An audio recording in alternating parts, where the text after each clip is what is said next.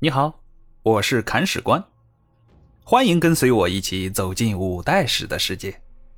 这里有金戈铁马，也有诗情画意，了解传奇人物，演绎恩怨情仇。这里有你不知道的，更有你想知道的。精彩内容，我们继续。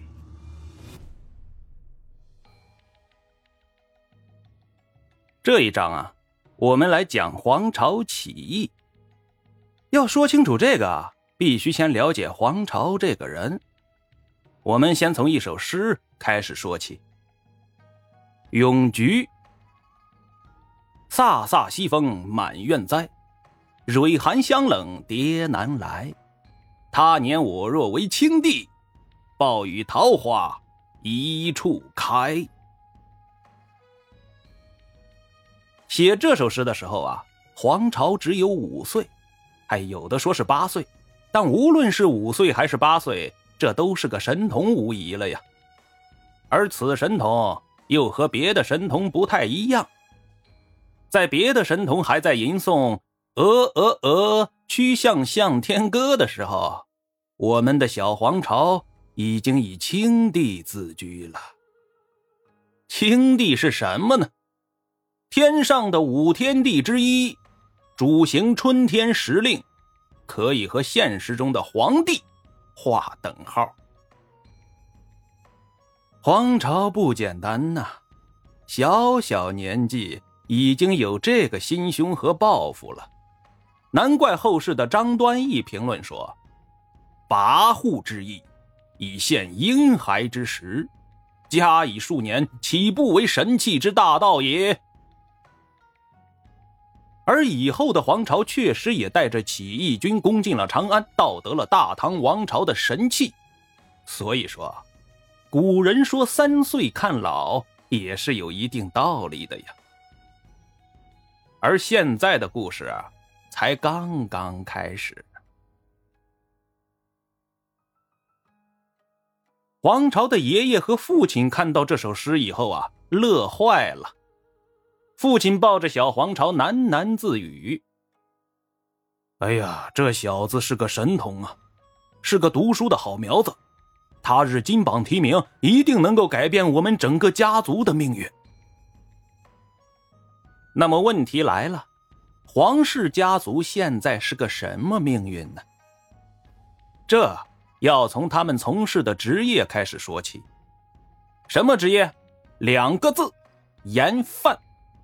之所以不说是盐商，是因为大唐王朝的盐商只有朝廷一家，此外别无分号。民间贩卖私盐都是非法勾当，和现在的贩毒一样，是高危职业。更要命的是啊，盐贩的社会地位并不高。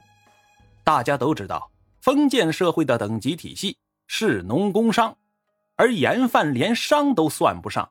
他们是违法的，唐王朝称他们为盗，比贱民还要低贱，是受人歧视的群体呀。什么是贱民呢？幽灵、娼妓，这些就是贱民。想一想吧，比这些人还要低贱，那是什么样的一个社会地位？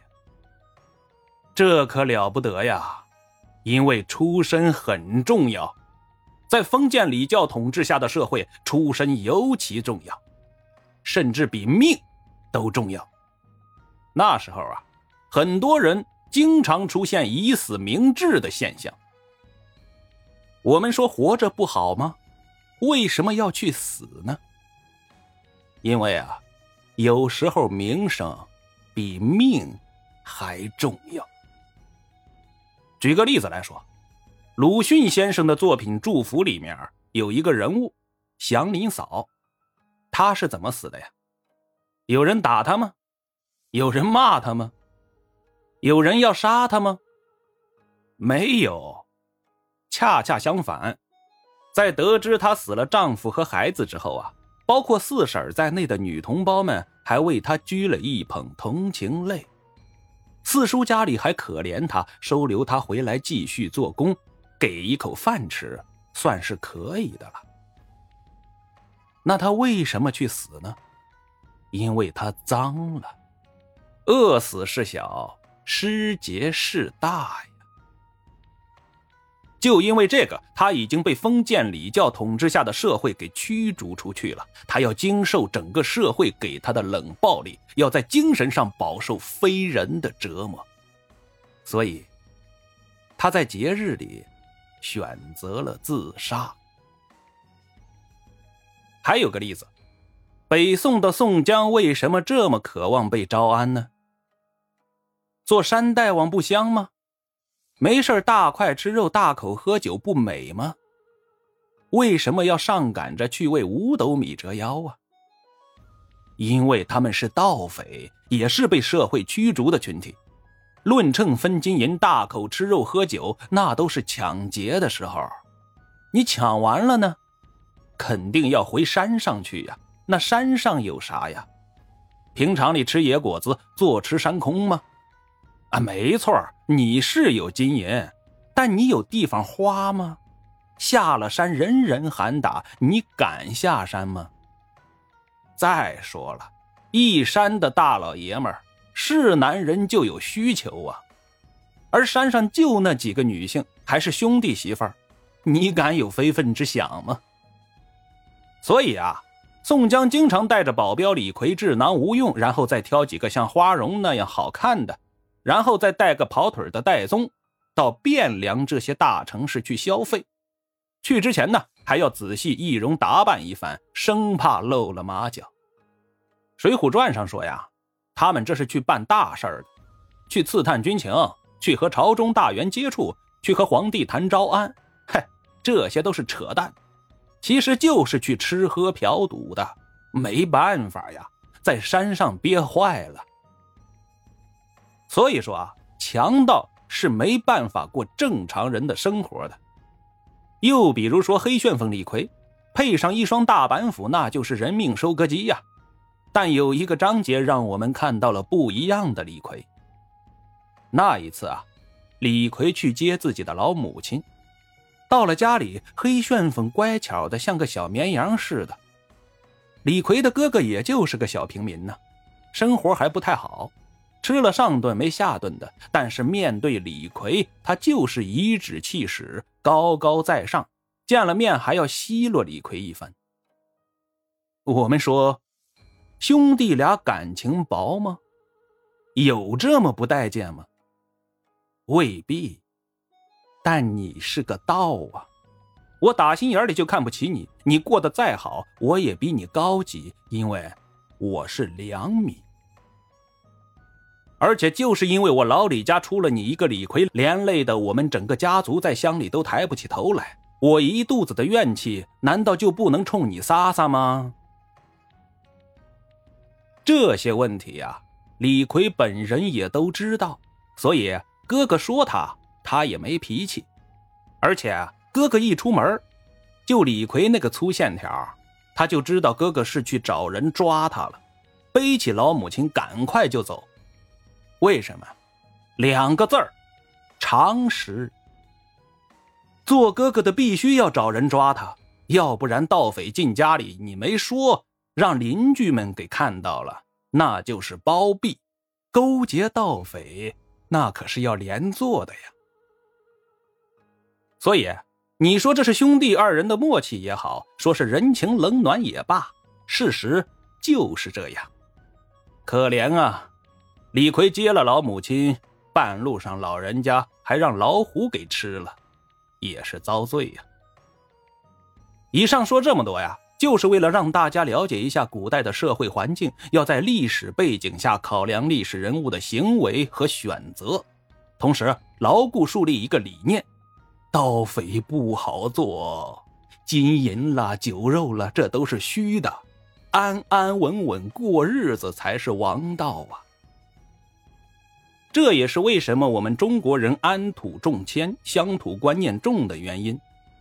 说到这里啊，多讲一个典故：“锦衣夜行”，出自楚霸王项羽。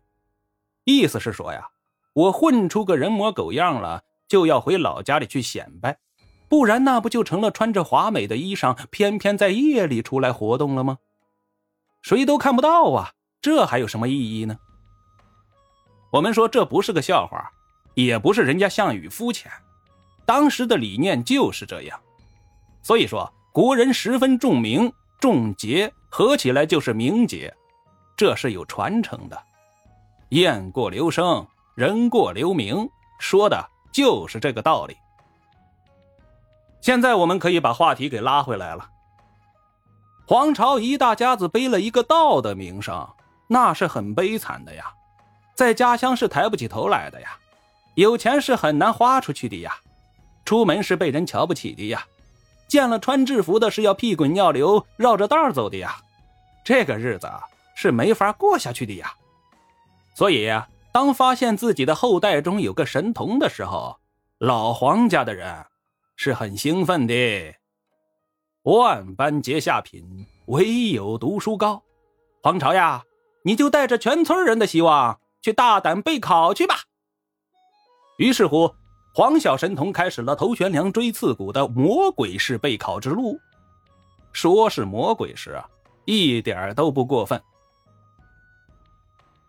这个备考和现在的还不一样，那绝对是封闭式的，没啥补习班，也没啥兴趣小组。更别提啥素质教育了，你就往死里读就行了。想和同学交流，想向导师请教，嘿嘿，不好意思，你没有同学，你必须独自前行。导师可能是有的，但那也绝对是体育老师来教你语文的。本来嘛，你一盗匪家里的读书种子，备考这种事儿就不能让太多人知道，要秘密进行。你还想让人指导？做梦吧你！所以啊，在黄巢小同学想要出去贩卖私盐的时候，借此透透气的时候，老父亲兄弟姐妹们就都围上来了，说不行，你是我们家族的希望，这么高危的动作怎么让你来做呢？万一被官府抓住了怎么办？这种粗活就让我们来做吧，你就把书读好就行了。在这种氛围之下，寒来暑往，数载春秋，黄巢同学十年磨一剑，开始去考试了。目的地长安，结果考了三次没考上。这样一来，黄巢没脸见人了呀！啊，具体来说是没脸见家乡父老了。这就像是在那种。我都是为你好，你是我们家的希望。这种声浪中长大的孩子一样，压力山大。一旦达不到奋斗目标，打击那是致命的呀。话说回来，这也不能怪黄巢，他参加的这个考试难度系数太大了，家里又没关系，也没个押题密卷啥的，又不可能认识主考官。没个备考方向，能考上才怪呢。当时的科举制度啊，从隋朝创立以来，经历了唐朝太宗、武则天、玄宗皇帝等人的推广，已经普及开来，但也还没有发展到明清时的会试、乡试、殿试那么复杂。简单来说，这时候的科举可以分为明经科和进士科两类，而进士科前途广大呀。竞争也最激烈，名额相当有限。江湖上有流传“三十老明经，五十少进士”的说法。这就是说呀，你五十岁考上进士都算是年轻的，可见其难度系数之高啊。而黄巢报考的就是进士科，所以说他没考上很正常。但是，这对家族来说，不正常！你黄巢是谁呀？神童啊，怎么能考不上呢？这肯定是你没用功啊！但这又没办法跟别人去讲道理，那怎么办呢？两个字儿：放弃。因为黄巢是看清楚了，经过三次的实战考试，他发现大唐科举考试里的水分很足。但问题是，别的家族能规避这种水分，而黄家不行，因为你是道，逆袭是不可能的。即便哪天你考上了，最后也要露馅儿。所以说，黄巢想明白了，自己努力了这么多年，心心念念想要一步登天的念想是不可能实现了。带着家族华丽转身、飞黄腾达的梦想，从头开始就是镜花水月，求而不得啊！自己奋斗了这么多年的路。原来是一条死路，此路不通，只能另寻他途。而对于道来说，没有他途，只能和美特斯邦威一样，不走寻常路，那就是造反。落地后的黄巢奋笔疾书，写下了另外一首关于菊花的诗：“不地后复菊。”待到秋来九月八，我花开后百花杀，冲天香阵透长安，满城尽带黄金甲。这是一首典型的反诗，霸气侧漏，锋利无匹。此时的黄巢已经毫不掩饰自己的反意了，可见是动了真怒啊。这首诗太有格调了，因为历史上反诗流传下来的并不多，所以张艺谋导演从这里找到了灵感，拍了一部电影，名字就叫《满城尽带黄金甲》。大家没事啊，可以去温习一下。好了，黄巢造反已经迈出去了关键性的一步，因为思想上他已经过了那道坎儿了。接下来，他需要一个造反的理由，或者说是时机，